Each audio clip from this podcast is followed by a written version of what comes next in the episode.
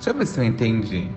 Você me manda mensagem o tempo inteiro dizendo que lembrou de mim, manda música, manda meme, posta foto comigo, me leva pra chácara dos seus pais, me apresenta pros seus amigos. Seu porteiro me conhece e agora termina comigo dizendo que não tem responsabilidade da versão que eu criei de você na minha cabeça. Oi! Você nunca leu O Pequeno Príncipe, seu filho da.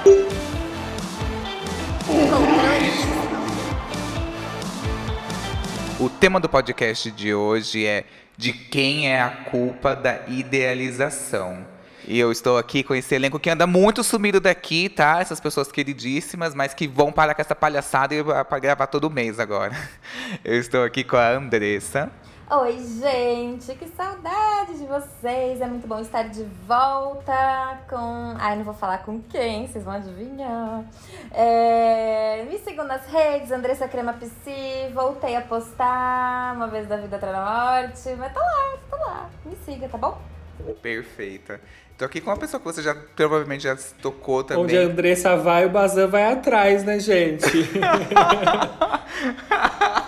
Oi, eu sou o Lucas Bazan, mas podem me chamar só de Bazan.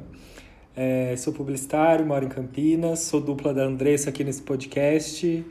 É, quem quiser me seguir, o meu arroba é arroba eubazan. E vamos lá para mais um episódio. Tava morrendo de saudades de gravar aqui para vocês. Também tava, gente. Temos que gravar mais regularmente. Que, que é isso? Sim. A cada bimestre a gente está gravando. É que verdade, errado isso. É uma frequência muito baixa. Para começar, a gente queria saber de vocês. Vocês acham que vocês idealizam assim no dia a dia, nas relações? A gente precisa diferenciar talvez algumas coisas, porque a idealização, ela nem sempre é uma coisa ruim.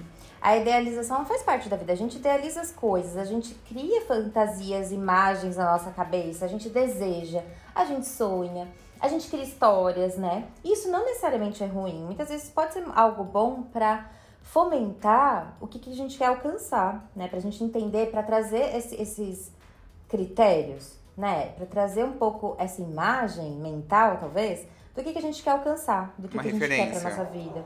Uma referência, é, uma referência do que, que a gente quer. A questão é quando a gente fantasia demais e acredita que essa fantasia pode ser realidade, né? Então eu acho que quando eu era mais jovem. Quando eu era mais jovem? Eu fazia.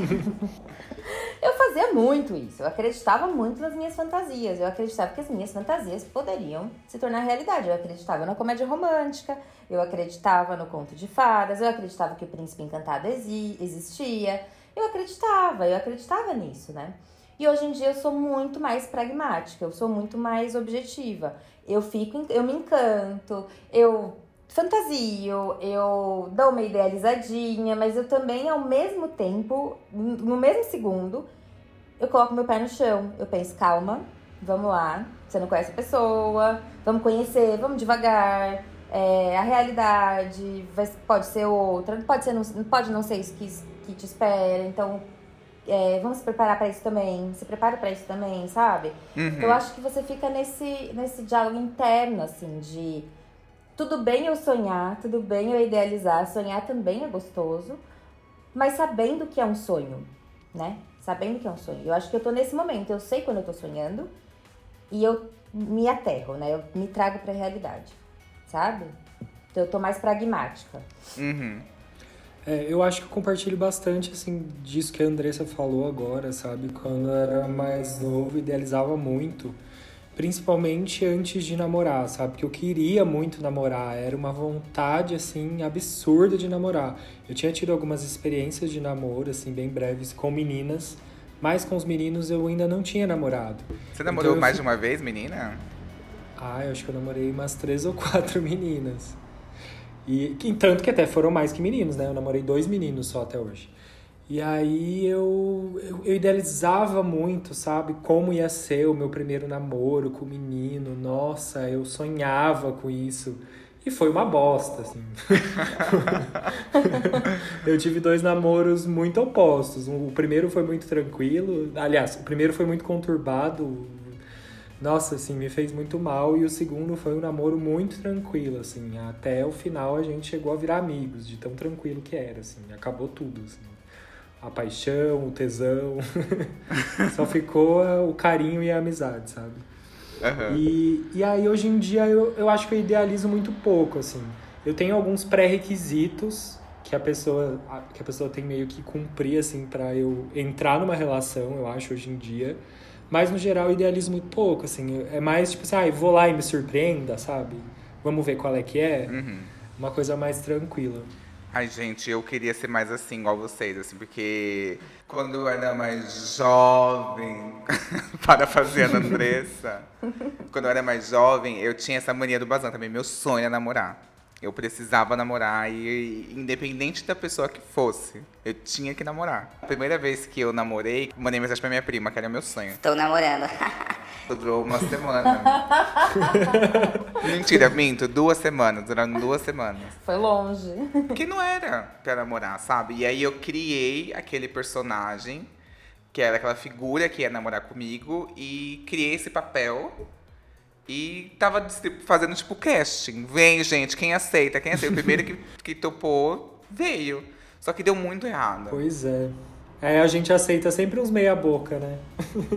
que todos seus amigos odeiam, que falam assim, meu Deus, essa pessoa não é para você. Mas você tá lá, eu preciso namorar, você insiste naquilo que não lhe cabe. Não, no meu caso, eu me apegava a uma característica. Então, por exemplo, é, eu pegava algo que eu gostava naquela pessoa e aquilo definia ela. Então, por exemplo, eu já contei essa história mil milhões de vezes, do primeiro amor da minha vida, aqui do podcast.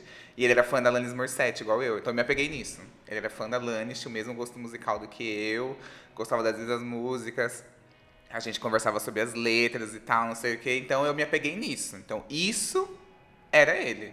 Não era o André que tinha uma personalidade que era geminiano, gente. Eu ia me envolver com geminiano se eu soubesse hoje em dia que era geminiano, que era enrustido, que tinha. que não gostava de ficar do lado de uma pessoa que era mais afeminada. É tipo assim, uma qualidade para 100 defeitos, gente. Passei pano legal. Porque eu precisava namorar alguém. Assim. Você se apaixonou muito mais pela fantasia do que pela pessoa, né? Sim, eu sou essa pessoa. Tipo, gosto de um cara que. Não sei, eu gosto de umas coisas meio exóticas, assim. Uma vez saí com um artista plástico, um date. Nossa, me apaixonou. Nossa. Tomou uma pincelada, gente. Ele ficou apaixonado. eu fiquei, quando você tava falando, eu fiquei pensando nisso. Já reparou que muita gente. Isso é. Nossa, gente, isso é muito comum que a gente está numa, numa, numa sociedade muito voltada para si, né? Muito ensimesmada. É, e muito autocentrada, né? Então já reparou que muita gente, quando pensa nessa idealização, pensa num, num outro que é muito parecido consigo, que espera que o outro seja muito, seja um outro você, um outro eu, né? Um outro você mesmo. Mas você já parou para pensar que se a outra pessoa for uma, uma outra você, né? É, vai, vai com seus defeitos também, tá? Você quer lidar duplamente com seus defeitos? Com os mesmos defeitos que você já lida, com as mesmas dificuldades que você já lida? Você quer mesmo? Você tem certeza que é uma pessoa tão parecida com você assim, né? Mas é, é, eu vejo muito isso, que nessa idealização vem, vem muito essa coisa de você se relacionar com uma pessoa muito parecida com você. Tem que ser tudo muito parecido. E gostar de todos. Teve uma vez, tava, acho que tava no aplicativo de relacionamento. Aí um cara escreveu lá tem que ter um bom gosto musical. Aí eu pensando, mas gente, o que, que é um bom gosto musical? Bom, a partir da pers perspectiva de quê? De quem? O que, que não, não vale? Mas como que você sabe que só tem coisa ruim dentro dessa, desse ritmo, né? Desse, dessa cultura? Entende? O que, que é isso? Um bom gosto musical para quem? Para você? Tem que ser um gosto parecido com o teu? Tem que ser um gosto idêntico ao seu? E se tiver algumas coisinhas que são diferentes, não vale? Sabe assim? Então é uma coisa tão é uma idealização assim, fadada ao fracasso. É a primeira idealização fadada ao fracasso. Ai, até vai, viu, amiga? Nossa, eu vejo tanta gay que parece que namora um irmão gêmeo. Mas você vê, é, no raso, nessa coisa de como se veste, né, na, na, identidade visual, no, nos gostos e tal. Não, não, é no raso, né? Mas nessa parte mais de comunicação visual, digamos assim, do externo, pode até ser muito parecido mesmo. Mas e na, na, na identidade mesmo, né? No, no, na personalidade, na convivência diária?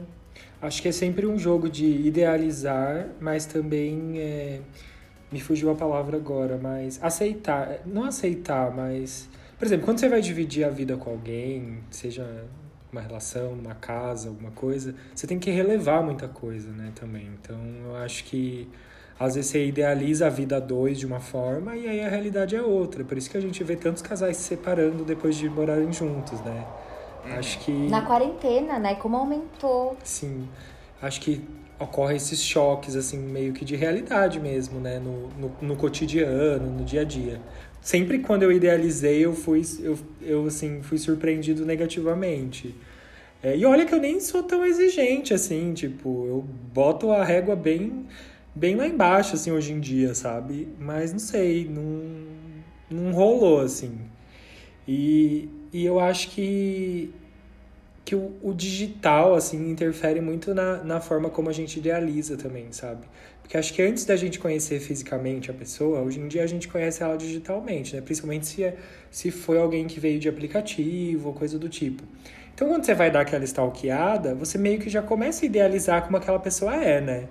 Nossa, ai, tem muitos amigos, ai, gosta de sair, gosta de viajar, é, sei lá, ou então é muito narcisista, só tem ele, ele, ele, selfies e selfies, não tem uma foto da família, não tem uma foto dos amigos. Então acho que muito já começa aí, sabe? E aí quando a gente vai conhecer a pessoa de verdade, fisicamente, às vezes é diferente, e isso nos choca um pouco, assim. Já aconteceu comigo de eu conhecer uma pessoa digitalmente, já meio que formar uma opinião ali sobre ela, e aí quando eu fui conhecê-la, não correspondeu, sabe? Era muito mais raso do que vendia ser ali nas redes sociais. Então acho que tem isso também, né? Hoje em dia a gente tem essa barreira, que eu acho que não é uma barreira, né? Mas um, um ponto aí de atenção que é o eu digital, né? Existe a idealização que a gente cria da nossa cabeça, da nossa fantasia mesmo, que é a referência que a gente carrega ou existe também essa edição das redes sociais que a pessoa cria de si.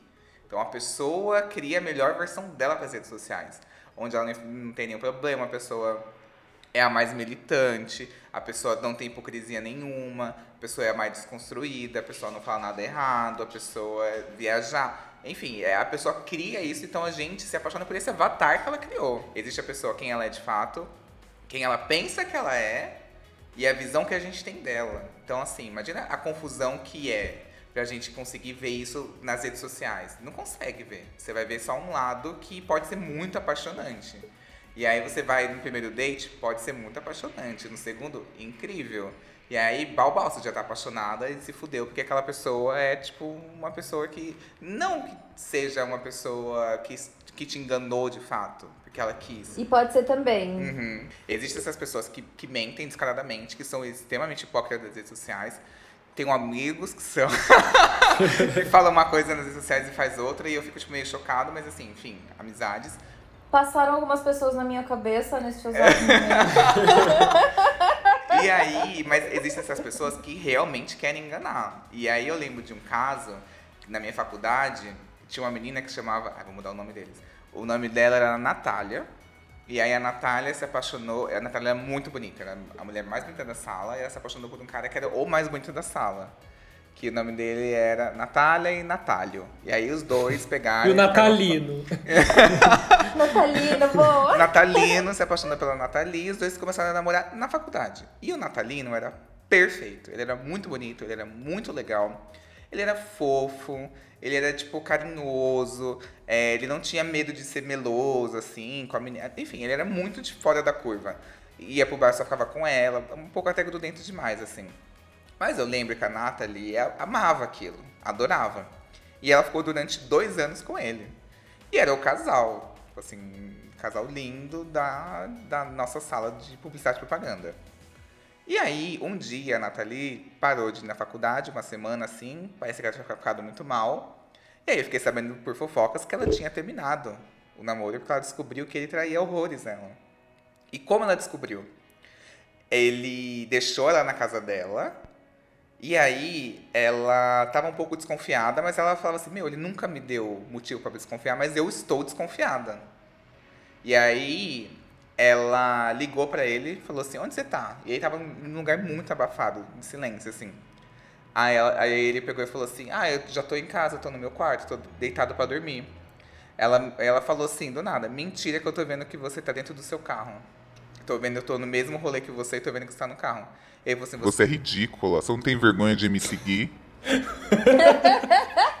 e aí, com isso, eles terminaram. Porque um amigo dele, vendo que eles tinham terminado, o amigo dele falou assim: Olha, preciso ser sincera com você, você é uma mulher muito legal, você é muito firmeira, você não merecia isso.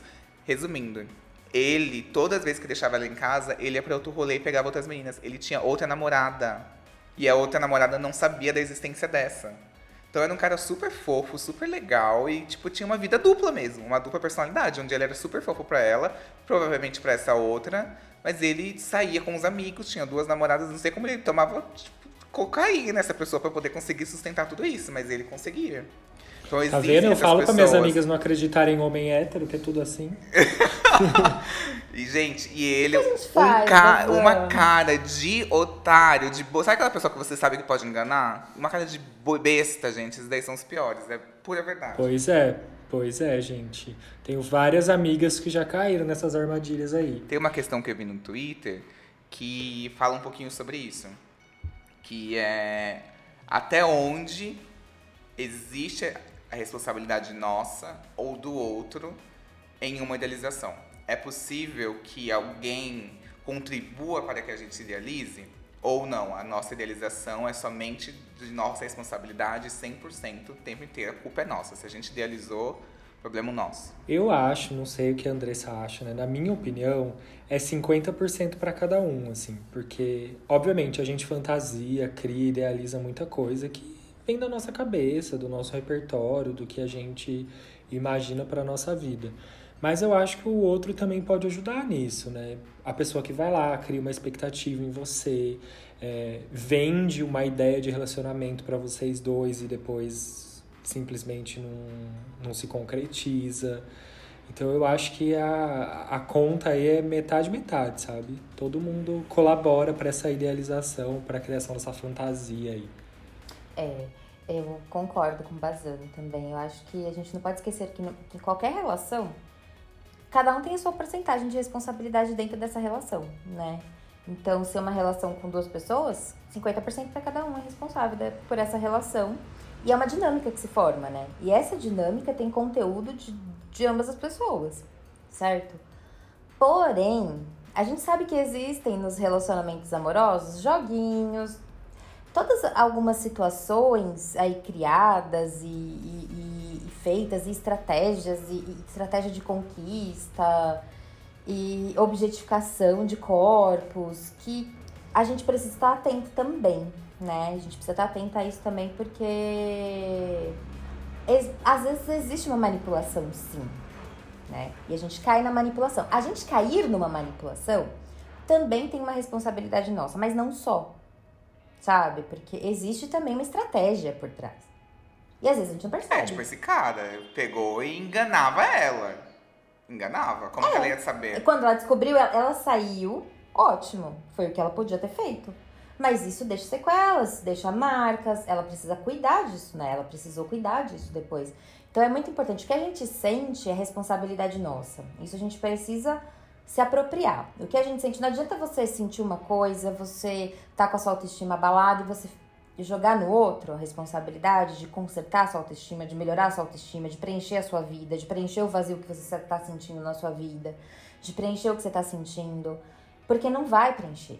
Porque essa é uma responsabilidade sua, sua vida, suas emoções, seus sentimentos, o que você quer para sua vida é uma responsabilidade sua. Você precisa cuidar, né? E tem inúmeras maneiras de fazer isso. Mas o outro ele precisa ser responsável pelo que ele faz, pelas ações, pelos comportamentos, né? Então, comportamentos violentos, comportamentos tóxicos, comportamentos abusivos, né? A gente sabe que isso existe também. A manipulação faz parte disso, né? Então a gente precisa estar atento por um lado, claro, mas não dá pra gente culpabilizar a vítima, né? Se a gente pensar nesse sentido também. Senão a gente pode cair nesse, nesse discurso de culpabilização de vítima, que também não é o caso, porque existe uma estratégia toda por trás, que, que é complicadíssima, que é super complexa, enfim. É... Porém, uma, uma relação a gente não pode excluir que existe uma dinâmica que é composta por, por quem está dentro daquela relação. Então, existe a responsabilidade do outro sim. É, imaginando que tá, tem um, uma dinâmica estabelecida nesse casal, que é assim. Eu gostei dessa pessoa, a gente saiu, foi recíproco. Essa reciprocidade fez eu querer ficar mais com essa pessoa. Essa reciprocidade fez eu criar é, mais vontade de ficar com essa pessoa. Consequentemente, ver que ele está respondendo ao que eu quero já está respondendo à minha idealização. Então, ele alimentou essa idealização. Mas aí o outro pode, pode estar também se divertindo, pode estar, tipo, curtindo mesmo, feliz. Tô bem, tô aqui, tô afim, tô te dando afeto. Tô, a gente dorme de conchinha, não é uma coisa só casual. Mas aí acontece da pessoa, tipo assim, meio, putz, acabou pra mim, tipo, não faz mais sentido. E a pessoa faz e vai embora, fala, ô, oh, acabou pra mim, beijo, tchau, segue tua vida, boa sorte, dá o um emoji de joinha. E aí, nesse caso, eu acho que a outra pessoa não tem culpa. Porque a pessoa viveu aquela relação e viveu e acabou. Você tinha uma expectativa de um tempo que fosse durar mais, que não aconteceu. E aí eu acho que nesse caso, nessa dinâmica, a pessoa, o outro não tem a culpa, porque é, é relação. Você queria uma coisa a mais e ficou, não é que você idealizou, você foi otário. Não, é que tipo, você tinha uma expectativa que você gerou e que você foi criando conforme você foi recebendo essa reciprocidade. E aí eu acho que tudo ok. A idealização ela é sempre sua, né? O que você cria de fantasia na sua mente, o que, o que você projeta para um futuro, isso é sempre uhum. seu. E isso é sempre seu, isso, isso, é, isso é conteúdo seu, né? O outro, ele pode alimentar um desejo seu, o outro pode corresponder a uma, a uma entrada sua, o outro pode estar tá ali naquele momento que ele também quer, ele também pode estar tá com desejo por você, uhum. né? Mas a idealização, a fantasia, ela é sua, né? O outro, ele não necessariamente tá alimentando diretamente, né?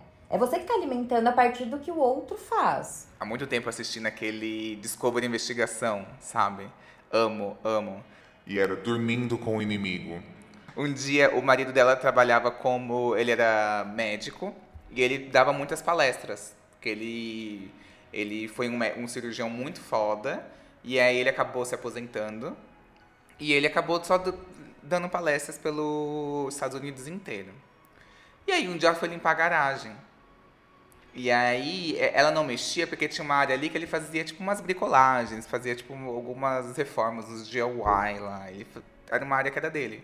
Eu falei assim, nossa, tá uma bagunça. Ele tinha acabado de viajar, ela pegou e foi limpar. E ela passando pano e tal, não sei o quê. Aí ela percebeu que tinha um tijolo que tava um pouquinho para fora. Aí ela pegou esse tijolo e falou assim, que isso? Foi cutucar para ver se estava solto. O tijolo ela puxou e era tipo uma gaveta. O cara tirou o tijolo e deixou uma gaveta. Ela, dentro dessa gaveta aí do tijolo, é, tinha uma caixinha. Aí ela pegou essa caixinha e aí ela. E aí, gente, a gente vai contar o final dessa história no próximo episódio. Você vai ter que voltar pra ouvir. Próximo semestre. Até lá, gente. A música do E aí, é, quando ela abriu a caixinha, tinham vários é, IDs, RGs de pessoas, de mulheres. Muitos RGs, assim. Aí ela, tipo, que isso? Carteira de motorista. E ela, que estranho. E ela abriu e começou a olhar todos esses documentos. E ela falou assim: quem são essas mulheres? E começou a jogar o nome delas no Google. E todas tinham sido mortas assassinadas por um serial killer e uma em cada estado. Então ninguém achava que era o mesmo serial killer. Resumindo, ela descobriu que o marido dela era um serial killer. Ela era casada com ele há tipo 30 anos. E o cara ia, nesses momentos em que ele ia dar uma palestra em alguns lugares, ele ia lá matava uma pessoa, fazia uma vítima Ninguém desconfiava dele, porque era um médico branco, de classe média alta. E aí ele voltava, então ninguém nunca pegou ele. Aí a mulher descobriu e contou pra polícia. E aí eu lembro que na entrevista dela, ela falava assim: é, eu vivi um luto. Porque aquele marido, pai dos meus filhos, que era atencioso, que era muito legal, se revelou ser um serial killer, um psicopata. E eu dormia com essa pessoa e nunca percebi. Então eu acho que nesse caso aqui extremíssimo, assim, eu acho que tem essas pessoas que conseguem é, enganar. Controle Y também é investigação. então, eu acredito que tem as pessoas que conseguem performar uma personalidade em uns fragmentados para poder conquistar. Vai lá e cria algo para poder agradar essa pessoa. Então, é, dentro disso também, eu acredito que existe a pessoa que tá aberta para uma nova paixão mesmo, assim. Então ela vai lá e curte um, um gay namastê, e aí ela descobre que ela adora meditação. É, mas também tem um outro caso, que é o, o exemplo do meu amigo, que conheceu um crossfiteiro, trilheiro, e ele fingiu que também era pra conquistar o cara. Deu certo. Eles ficaram juntos durante nove meses. Mas até que chegou a conta que meu amigo não queria mais acordar às 5 da manhã para ir treinar. E ele não conseguia mais fingir que estava tudo bem. Porque eu acho que é exatamente isso. É, a convivência é, passa a, a trazer a realidade à tona. Tipo, a realidade é essa. Você não é essa pessoa. E tá tudo certo. Ele tem a opção de gostar de você assim ou não. E no caso, ele não gostava. Ele queria alguém que acompanhasse ele em trilha e no crossfit.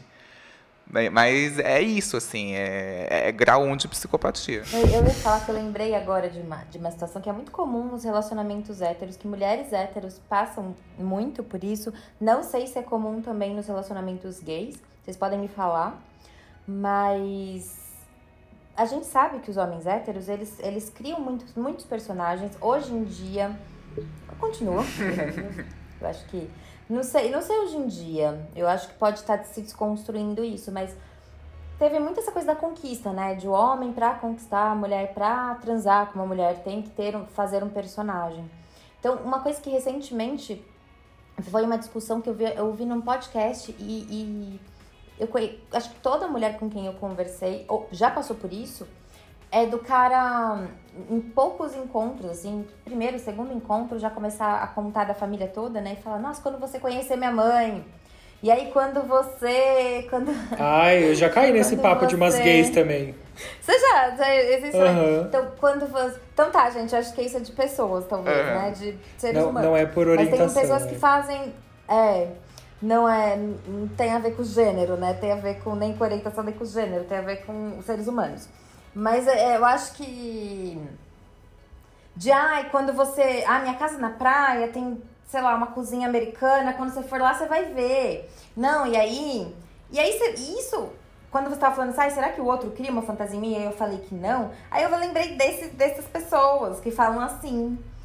E isso vai criando uma expectativa no outro também, que às vezes o outro não tava, tava nem aí, mas a pessoa falou tanto. Falou, não, a pessoa falou que tem casa na tá praia, eu já abri o interesse. Aí eu venho a, o Y interesseiro, casa na praia, você tem. Opa. Y já guardou a cueca e botou uma sunga. Fui de sunga pro dente. Você deveria ter me avisado antes, eu ia ter vindo de sunga por debaixo da minha boca. Mas, mas aí eu fiquei pensando, porque isso também fomenta uma fantasia, né? Porque é isso de, poxa, o cara, uh, o cara falou que. O cara, nossa, o cara mencionou a mãe dele e falou que um dia eu vou conhecê-la.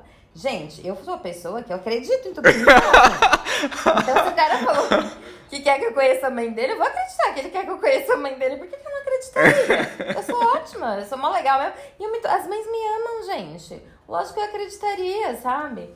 Mas é, e aí é uma, é, é, é uma estratégia também, também é uma performance, né? E porque, porque geralmente essas conversas não, não, não levou, ninguém conhece as suas mães. Sim, as mães também me amam, o problema é os filhos que nunca me levaram a sério, né? Tô até hoje querendo comer o prato que ele me prometeu levar. Uma vez uma gay pois falou assim, nossa, é. vou te levar pra comer o baião de dois do bar do Bill. Falei, o quê? Até hoje tô seca, tive que ir sozinha. Bar do Bill fechou na Bar do Bill. nunca mais. Sorte que eu fui antes. Não fechou, não. Fechou? O Bar do Bill? Não fechou? sei, nem sei o que é Bar do Bill, tô ah, zoando. Bom. é sério. Mas é uma mais pra comer cu, eu acho, assim. Tipo, meu, ah, eu vou aqui conversar pra comer cu. Porque eu acho, eu não sei, eu acho que é uma coisa muito masculina, hétero, de um homem com a mulher, de conquistar. Vou falar aqui o que ela quer ouvir. De tipo, de. Eu já até comentei isso no é. podcast. Ah, ela quer ouvir o quê? De que eu quero ter planos. Que não é só uma noite. E é uma coisa que pode ser até automática, inconsciente dele, sabe? Tipo, falar isso. E eu acho que. Acho que já é meio automático. Ah, eu não sei, eu gente. acho que eles nem devem lembrar. Eu não fico falando essas coisas, mas já saí com vários boys que, ai, eu também não, Deus falaram de mim pros amigos, ou falaram de mim pra família. Ai, falei de você pros meus amigos. Ai, vou mandar uma foto nossa no grupo dos meus amigos e tal. E aí isso vai gerando uma expectativa em você. Te né? posta nos melhores a... amigos, do nada, você fala meio. Pois é, e aí de repente a pessoa some, né? É meio contraditório. Mas é papo pra comer cu isso daí, gente. E aí eu acho que é um pouco a pessoa psicótica do dormindo com o inimigo. sabe? Tipo, gente. Mas não, não acho que é psicótica, não. Eu acho que é, é inconsciente mesmo, assim. E algumas gays tentam performar isso. Pra, Ah, eu não sei. Pra mim, às vezes eu passo. eu- Eu tô sentindo que nos últimos tempos as pessoas estão um pouco perdidas e complexas. Uhum. É, eu acho que o relacionamento é uma coisa que é pra ser tão simples. É tipo, seja você, seja verdadeiro, sabe? Que isso já é 80% do caminho. Você já vai Deixa comer meu claro. cu desse jeito. não precisa Deixa ficar É, inventando. deixa claro que Essa você quer comer mãe. o cu, entendeu? É, deixa só fala, claro. quero comer teu cu. Eu vou falar sim ou não. Só que sabe? não, as pessoas não são práticas, gente. Eu sou uma pessoa que eu sou prático pra tudo. Sim, seja no trabalho, com a minha família, nos relacionamentos, pra tudo. E aí eu sinto que, que no geral não é assim. É, é extremamente desgastante hoje em dia conhecer alguém novo, sabe? Parece que você fica naquele ciclo de ah, estou conhecendo, deu errado, estou conhecendo, deu errado, sabe? Até foi por isso que eu resolvi tirar um período aí sabático de nove meses, completei nove meses, sem ficar, sem conhecer, sem transar com ninguém, sabe? Eu acho que foi um respiro que eu dei pra mim mesmo nessa parte de relacionamentos. Eu prometi pra mim que eu queria ficar um tempo sem me irritar, sem ficar chateado por causa de relacionamento. Então, daí nesse tempo eu foquei no meu trabalho, eu foquei na minha casa, eu foquei na minha família, nos meus amigos. Porque eu falei assim, eu não vou sofrer por causa de macho por um tempo aí pra ver como, qual é que é, sabe? E aí foi ótimo, assim, foi um, foi realmente um respiro. Mas eu acho que é isso, as pessoas estão meio, que a Andressa falou no começo, muito autocentradas, sabe? Ninguém quer mais gastar energia é, para entender o que o outro quer, para ser gentil com o outro, ser sincero com o outro, sabe? Acho que as pessoas só pensam nelas e no que elas querem, no desejo delas, e se, e se esquecem muito que a outra pessoa tá ali na relação, sabe? É o 50, 50% de cada um. E aí, isso é muito foda, assim. Não, eu ia falar que. E aí você, a gente fica já tão calejado dessas coisinhas, né? Então, por exemplo, quando já vem com esse papinho de eu vou apresentar minha mãe pra você, ou vamos ter uma casa pra te levar, a gente vai viajar um dia junto no primeiro encontro, e a gente já me dá um bode, eu já penso, ah, precisa desse discurso. É, já conhece, né? Vem um papinho, né? Aí já pe... todo, é, o tesão já vai lá pra baixo. Já vai lá pra baixo, na hora. Então, assim. Tá a amiga tá difícil, né? tão calejada que o tesão vai parar lá no calcanhar. Já cansei! Aí vai, ah, querido, amigo. A tia aqui tem 35 anos, entendeu? Não dá, de trajetória de vida. Já ouvi isso muitas vezes. Hoje em dia não cai mais. Eu caí. Caí, mas funcionou. Mas Funcionou bastante. Funcionou já. Antes eu achava que cair em papo de mais. homem era tentação. Hoje em dia eu já acho que é armadilha. Não, eu ia falar que, que o Baza disse dessa coisa do sabático. Eu tô no sabático meio forçado e meio. Ai, que bom que eu tô no sabático. Ai, porque eu não me sinto à vontade de sair ainda. Gente, a pandemia não acabou, não. Eu, eu, tô, eu tô com as duas doses da vacina, já tomei a, as duas doses. Mas eu não tô me, não me sinto ainda de ter date, de. Ai, eu ainda não consigo. Ah, eu também não. Inclusive eu fico julgando. cérebro pandêmico. E eu fico julgando essas pessoas que apareceram namorando aí na pandemia, sabe? Eu falo, nossa, mas teve tempo, né? Pra ficar saindo por aí, pra fazer um test drive, né? Pra aceitar namorar. Ah, ela fez o quê. PCR, né? Tá tudo certo. Mas Ah, assim, mas lá. o novo papinho pra comer cu, inclusive, é o de ai, não tô vendo ninguém nessa pandemia, mas topo ver você. Papinho pra comer cu. É só que come um cu diferente por semana. Quer comer o cu pro roteador de Covid. Não caia nesse papinho. Meu Deus, esse- episódio vai ter que pôr mais 18, porque tá uma baixaria. Explicit. Quando eu falei cu, já, foi, já, falei, já veio na minha cabeça explicit. Mas eu queria aproveitar esse espaço aqui pra poder fazer uma meia-culpa. De que eu já Lá fui. vem. eu já fui esse. Esse. esse dormindo com o inimigo do Discovery Investigação. Só que não, eu fui num. Meu Deus, quem que você matou? Não, só que eu não matei ninguém. Tenho o meu réu primário ainda, gente, juro. Não, não é uma confissão, não usei isso contra mim. Mas eu entendo que uma vez aconteceu uma coisa que foi comigo foi o seguinte. É, eu viajei para Londres em 2014 e eu era o lugar, era assim, o meu sonho era ir para Londres. Eu estava muito feliz, assim, a realização de um sonho. Trabalhei horrores, juntei muito dinheiro. Fui para Londres, na época custava 4 reais a libra, gente. Nossa, saudades de uma. Nossa, que sonho distante. E aí eu fui pra lá.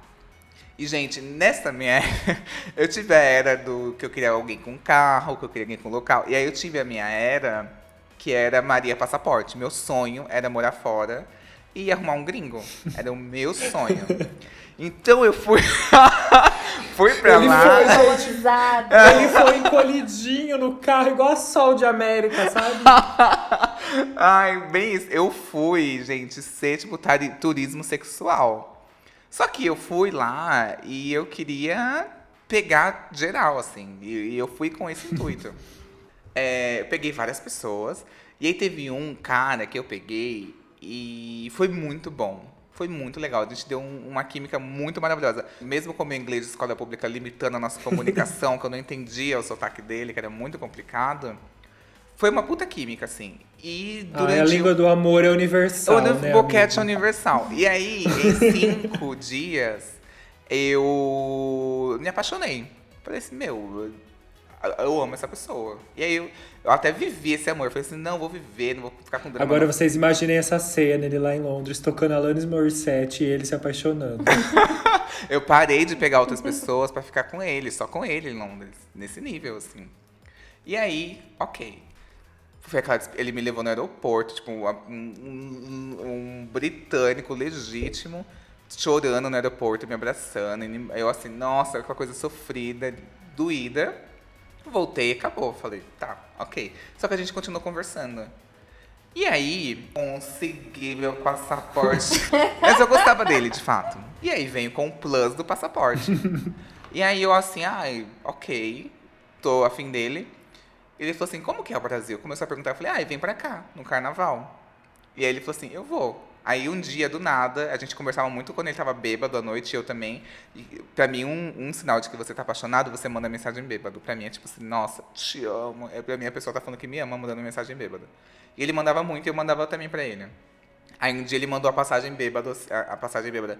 Chega em São Paulo tal dia. Eu, nossa, amo, amo, amo. E aí fui viver naquela idealização, aquela pessoa que eu criei na minha cabeça. Eu apresentando ele pra toda a minha família. Como que eu ia ser, tipo assim, ele vai vir pro Brasil ou eu vou pra Londres? Óbvio que eu vou pra Londres. E aí eu, eu assim, nossa, é sobre isso, deu certo, nossa, não sei o que. Consegui. Gente, quando eu vi ele no aeroporto, Com uma papete horrorosa. todo suado, um fedor horroroso. Eu fiz assim, ó. Falei, meu Deus, ele sai da lá. A Cris é estética, gente. Não, gente. E aí a gente ia pro Rio de A gente chegou e a gente ia pro Rio no mesmo dia. Botei esse gringo no Tietê, aqui na, na rodoviária do Tietê. Aí a pessoa foi começando a ficar vermelha. Vermelha, vermelha, vermelha. Que gringo muito branco, foi ficando muito rosa, vai ficando vermelho. E aí eu comecei a olhar ele suando. Ele, nossa, é muito quente, não tô acostumada, não sei. Gente, acabou todo o amor. E eu tava indo pro carnaval com ele. Na rodoviária no Tietê, eu falei, nossa, gente, me mata. O que, que eu vou falar pra essa pessoa? Tipo, que eu não gosto mais dela, o que, que eu vou fazer? E aí tava com dois meus melhores amigos, junto com ele, e a gente foi pro Rio. Alugamos lá, ficamos num hostel. Gente, quando eu cheguei no hostel, que ele veio me beijar, eu fiquei com, com um ranço, um. Eu, ao mesmo tempo, eu me senti muito culpado. Porque eu, eu gostei dele mesmo. Gente, juro, eu não tô mentindo, eu me apaixonei. Mas no momento em que eu vi ele na rodoviária, passou. E eu falei, meu, amigo, amizade e tal. Só que, o que, que eu ia fazer? Então chegou no Rio, eu comecei a ficar meio estranho.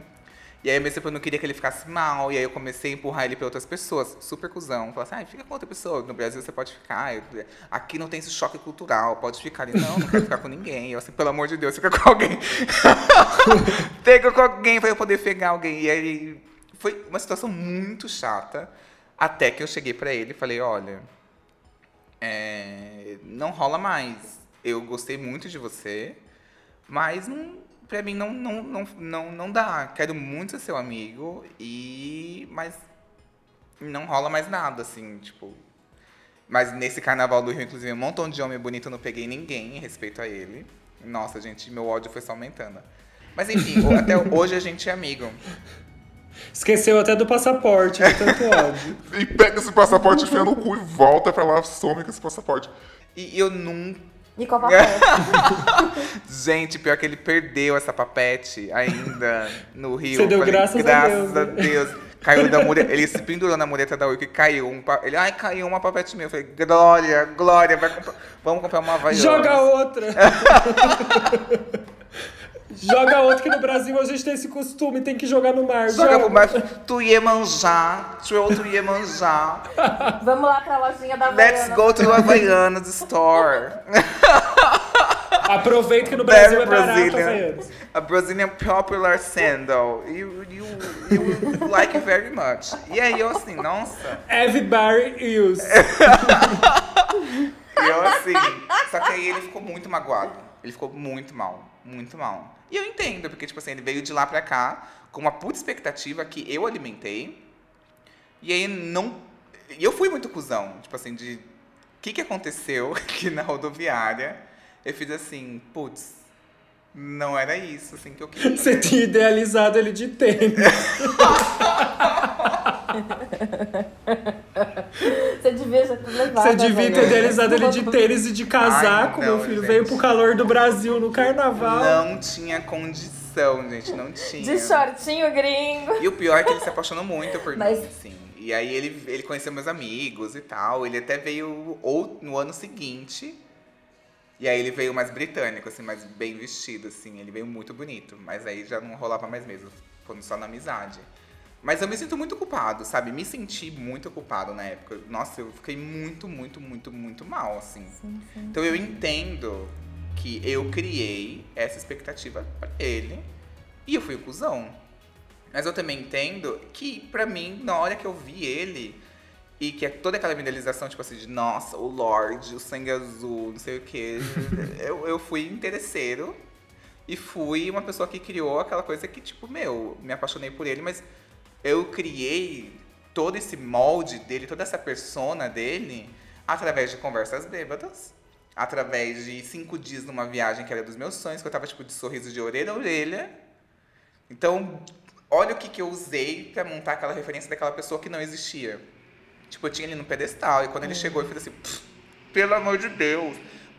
Bota qualquer gringo no Tietê, gente. Acabou o tesão. Bota o Zac Efron no Tietê, acabou o tesão. Bota Ian Somerhalder no Tietê, acabou tudo. Acabou, acabou Gente, Somerhalder, e- acabou. e Bota quando- aquele super-homem lá, o Henry Cavill, no Terminal Tietê, acabou o Henry Cavill. Vai ficar, vai Nossa, ficar bota rosa. o Henry Cavill na minha casa. Quando o Henry Cavill começar a ficar rosa, você vai falar assim, meu Deus, não dá. É, o- é o teste, bota na rodoviária do Tietê, você vai ver que não. No verão. No verão do Mas, carnaval, é, indo pro acho- Rio, no carnaval do Rio, gente. Aquele calor delicioso, as pessoas esfregando o corpo em mim, eu assim, ai. oh my god. Nossa, gente, que vontade de me matar, porque eu não pude nem pegar ninguém. Não, e quando a idealização Mas e o amor acabaram, ele começou a ajeitar o menino pra todo mundo. Então, assim, foi o, foi o gringo, foi o gringo pros amigos dele, foi o gringo pro primo dele. Até pra mim sobrou o gringo, Ele gente. teve que. pe- E pegou o gringo. Até eu peguei o gringo. Virou uma amizade muito legal. Muito legal, assim. Mas eu. Daí eu peguei uma errado. vez também, não quis mais, gente, o gringo. Daí ficamos amigos. Acho que é isso. Esse, o destino dele é fazer amizade no Brasil. E aí eu, e ele ama o Brasil. E ele- na época ele também falou assim: ah, quero morar no Brasil. Eu, tipo, Que vagabundo? Não! Ele aí, o Brasil é maravilhoso. Gente, imagina com um pound você compra, tipo assim, 50 caipirinhas. E eu entendo que quando você tá em viagem, que você tá muito mais aberto, que você tá muito mais. Você, você vive uns amores que são muito legais, você tá muito mais é, é, disposto, sabe? Tipo, meu, essa pessoa que eu vou conhecer, eu tenho dois dias aqui. Vou conhecer essa pessoa. Você fica muito mais aberta. Você tá fora do seu contexto, né? Geralmente quando você tá viajando, você não tá, você não tá trabalhando, você não tá nada. E, Mas é isso, a gente virou amigo e tá tudo certo. E eu me culpo, porque eu fui essa pessoa que gerou essa expectativa nele. E que na hora do vamos ver, tipo assim, vamos viver nosso amor que a gente tá combi- combinando há um ano quase, eu dei pra trás. E aí, fui cuzão. Mas você percebe como a idealização também foi uma armadilha. Ok, aconteceu isso em relação a ele, né? Que foi. Você, viveu esse outro lado.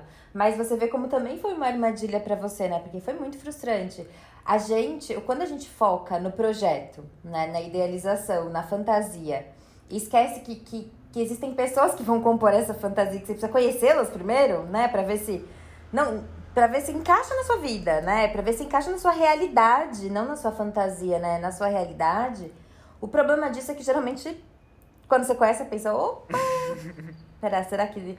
Opa! Ninguém encaixa na idealização. Ninguém. Porque a idealização é ideal, é perfeita, é sem defeitos. Então a idealização não pode ser vista como um parâmetro, ela pode ser uma inspiração, ela pode ser uma referência, mas ela não pode, você não pode acreditar que aquilo vai acontecer de verdade. Né? Porque não vai, nada vai encaixar ali, nada vai ser igual, nada vai ser idêntico. Então, é, é você não soube a hora de sair, Uhum. né? Eu acho que é muito importante saber a hora de. Você viveu lá o sonho, né? O sonho da viagem, teve um romance nesse sonho, se apaixonou, não sei o que, não sei o que. Acabou a fantasia. Aqui. Fica aqui, né? Foi embora. Foi bom que acabou gerando uma amizade, tal, tal, tal. Mas, entende? É, é saber sair, né? É saber identificar que a idealização ela não vai se realizar. né?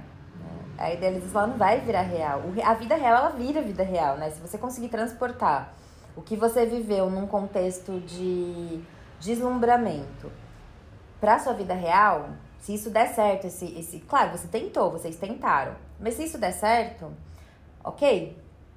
Você vai ter que, re- vai ter que conhecer aquela pessoa de verdade. Vocês não se conheceram ali, né? Você foi conhecendo ele com o tempo. É, na minha idealização, não fica rosa no, no Tietê na Barra Funda, de calor.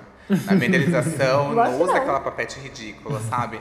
Na minha idealização, não, não tem esse, essa dificuldade de eu estar querendo conversar com meus amigos no carnaval, falar merda e ter que ficar traduzindo tudo.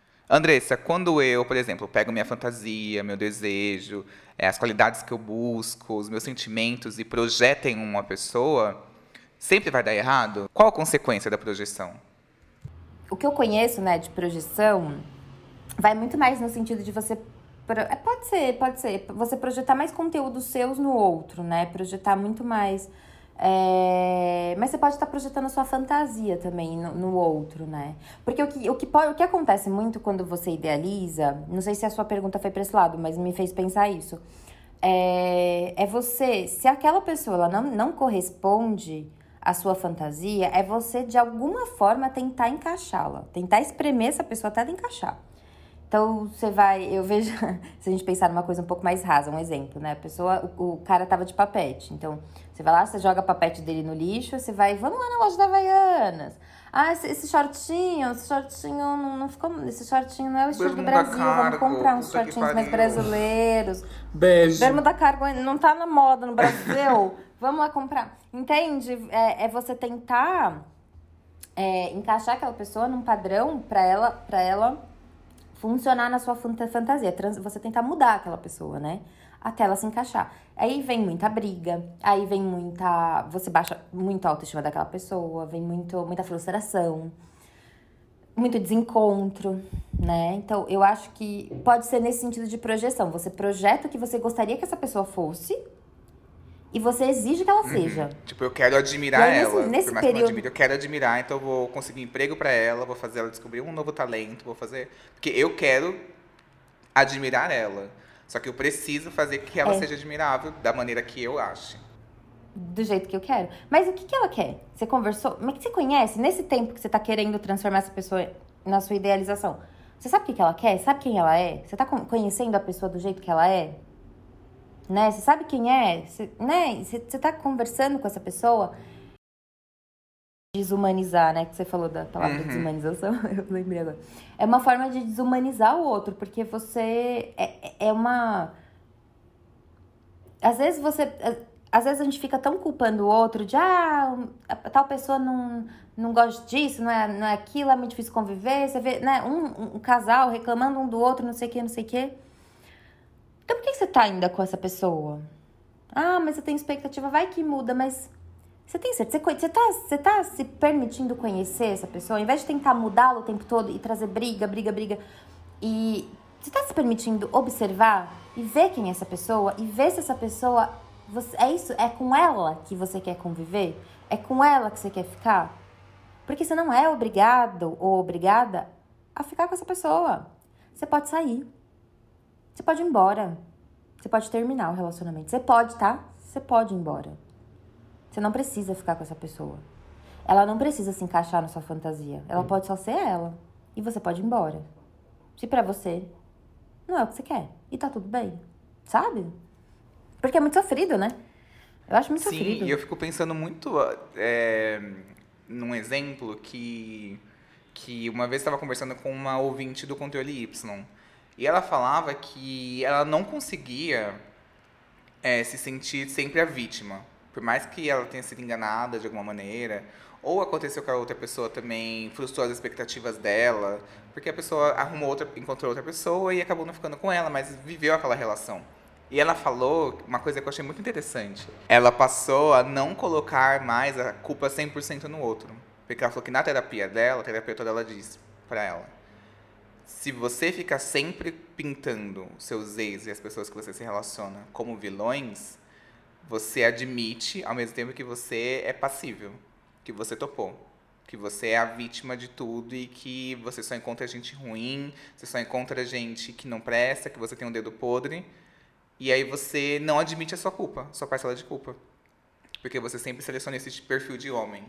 Porque você sempre se identifica com esse tipo de pessoa. Então, assim, é, é, é, o que você falou, cada dinâmica vai ter sua porcentagem, assim, e, é, você já até falou em outro podcast, se você está é, dando 80%, está errado, porque a outra pessoa está dando só 20%.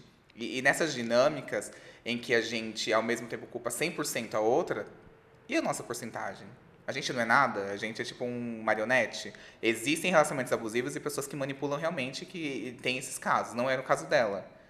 Mas eu acho que às vezes é bom a gente reconhecer Tipo, eu aqui falando do gringo. Eu reconhecer que eu fui um cuzão para ele. Ele pode entender. Hoje a gente tem uma relação muito boa.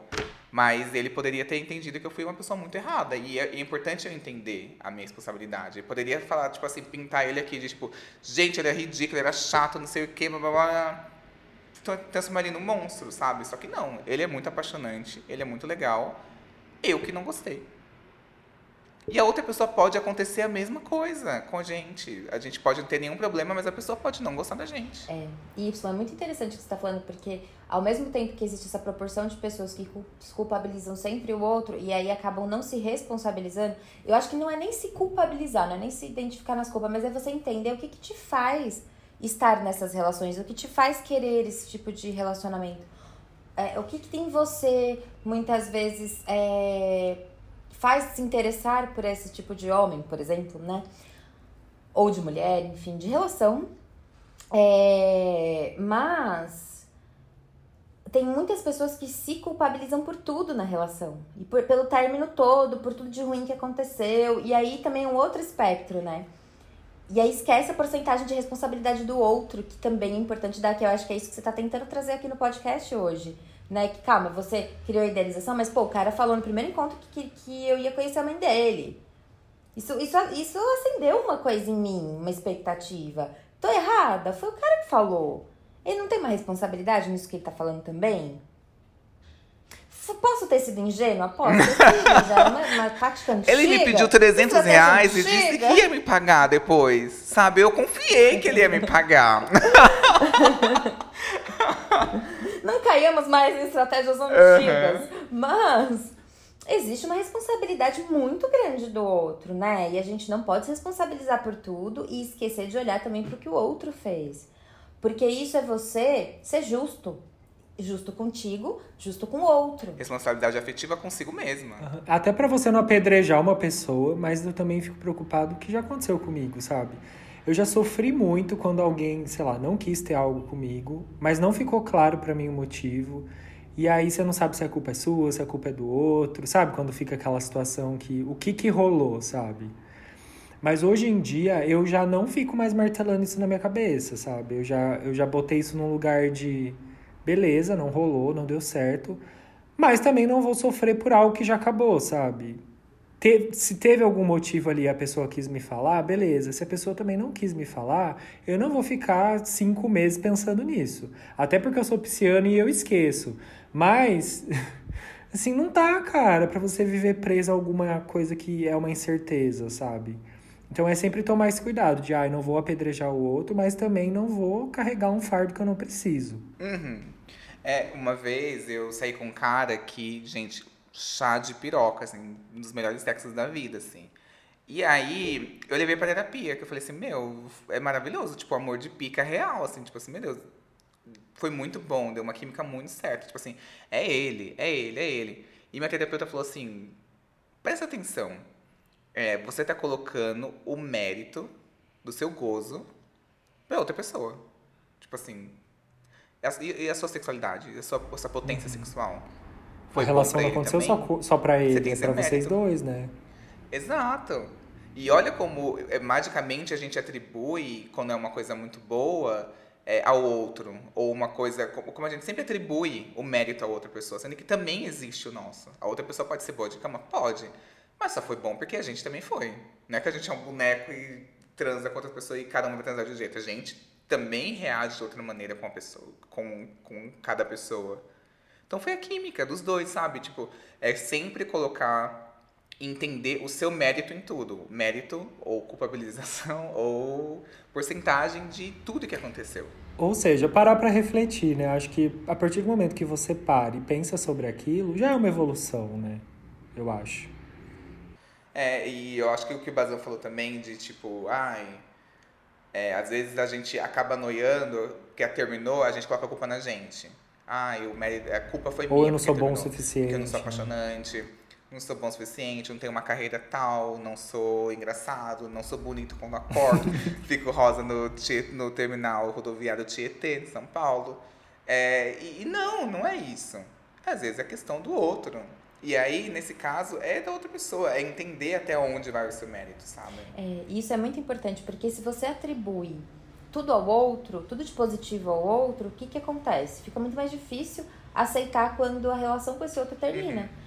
E cria uma dependência desse outro, porque se tudo de bom vem dele e tudo de ruim vem de mim, eu preciso dele pra minha vida. E aí vai criando essa depe- dependência emocional, porque se as coisas boas vêm sempre dele, você precisa dele pra você viver e ter coisas boas na sua vida. Entende? Olha que perigoso, né? Aí que vai criando esse laço de dependência que não existe, porque é como a sua terapeuta falou, sua potência sexual tá em você, quem gozou foi você. Claro que ali teve, teve uma dinâmica, né? Teve, teve um envolvimento, mas, mas a potência tava em você, quem gozou foi você, né? Então é, é muito importante a gente tomar muito. é- tem que tomar esse cuidado, porque é, é perigoso, assim, é, é perigoso depositar tudo de bom e tudo de, tudo de ruim no outro. Tudo de ruim no outro porque você acaba não tendo autocrítica, não se analisando, não, não se avaliando, não se percebendo. E, não, e quando você não se avalia, não se percebe, não se critica, não se. Não é não se critica, mas é não, não faz esse essa autorreflexão, como que você vai mudar?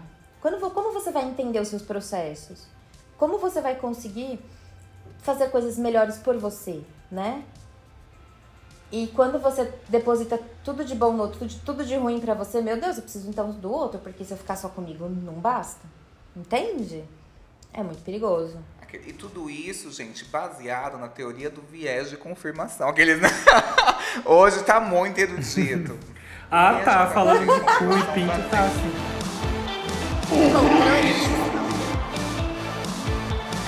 Queria muito agradecer esses pensadores contemporâneos aqui.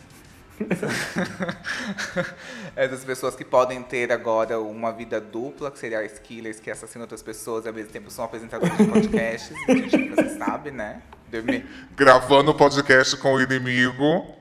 Queria muito agradecer a Andressa. Ah, eu que queria agradecer. Gente, vocês têm todos meus nomes, minha família, meus contatos. É o Y que é anônimo, né, gente? Quem será que tem ajudado? Ah, é verdade. Eu né? achei o RG do Y, eu vou contar pra polícia quem é. Mas queria agradecer, espero que vocês gostem. Estou com muita saudade, gente. Vão lá conversar comigo no Andressa Crema Psi, que eu tô, sabe, esse cérebro de, pan- de pandemia, cérebro pandêmico, eu tô sozinha. Vai lá conversar comigo, tá bom? Beijo. Obrigada por tudo. Beijo, Bazan! Ai, Beijo. saudades, Jolie Duprinha! Queria muito agradecer também ao Bazan. Ah, gente, eu que agradeço o convite por participar. Sei lá, acho que essa é a minha 14 quarta participação aqui. Vocês sabem, né? Já sou praticamente sócio dessa empresa. Então, pra mim também é uma honra. Adoro vir participar, falar besteira, falar coisa séria. Dividir aqui esse espaço também com minha amiga Andressa, que é uma pessoa assim que eu admiro muito. Que ao mesmo tempo que fala besteira como a gente, também é de uma sensatez e de um conhecimento assim gigante. Então, acho que todos aqui nos divertimos muito, né? Perfeito. E para finalizar, eu queria dizer que, imaginando que a gente vive nesse mundo que diz que toda escolha nossa implica em abrir mão de milhares de outras oportunidades, é aquele pensamento de por que, que eu vou abrir mão de um catálogo gigante como os aplicativos oferecem para mim por conta de uma pessoa. É apostar todas as fichas naquela pessoa é, olha a pressão que você está jogando no outro, sabe? É utilitarismo, que não pode perder tempo. Então, é muito comum a gente rever e repensar nossas decisões. E se você é a pessoa que mudou de ideia, tem que bancar isso, porque é normal, a gente tem que normalizar isso. Que você achou que era uma coisa, mas na real era outra. E, e não jogar a culpa na pessoa que foi revisada é, é bancar isso. E a responsabilidade afetiva não é sobre reciprocidade. Eu tenho que tenho que gostar de você. Não, é sobre ser claro. E se você é pessoa revisada, primeiro, muito provavelmente você já fez isso também em algum outro momento. E se não fez, é, é, entender que a... a pessoa não é obrigada a estar com a gente. E você quer ficar com alguém que está bem sem você? Qual que é o sentido disso?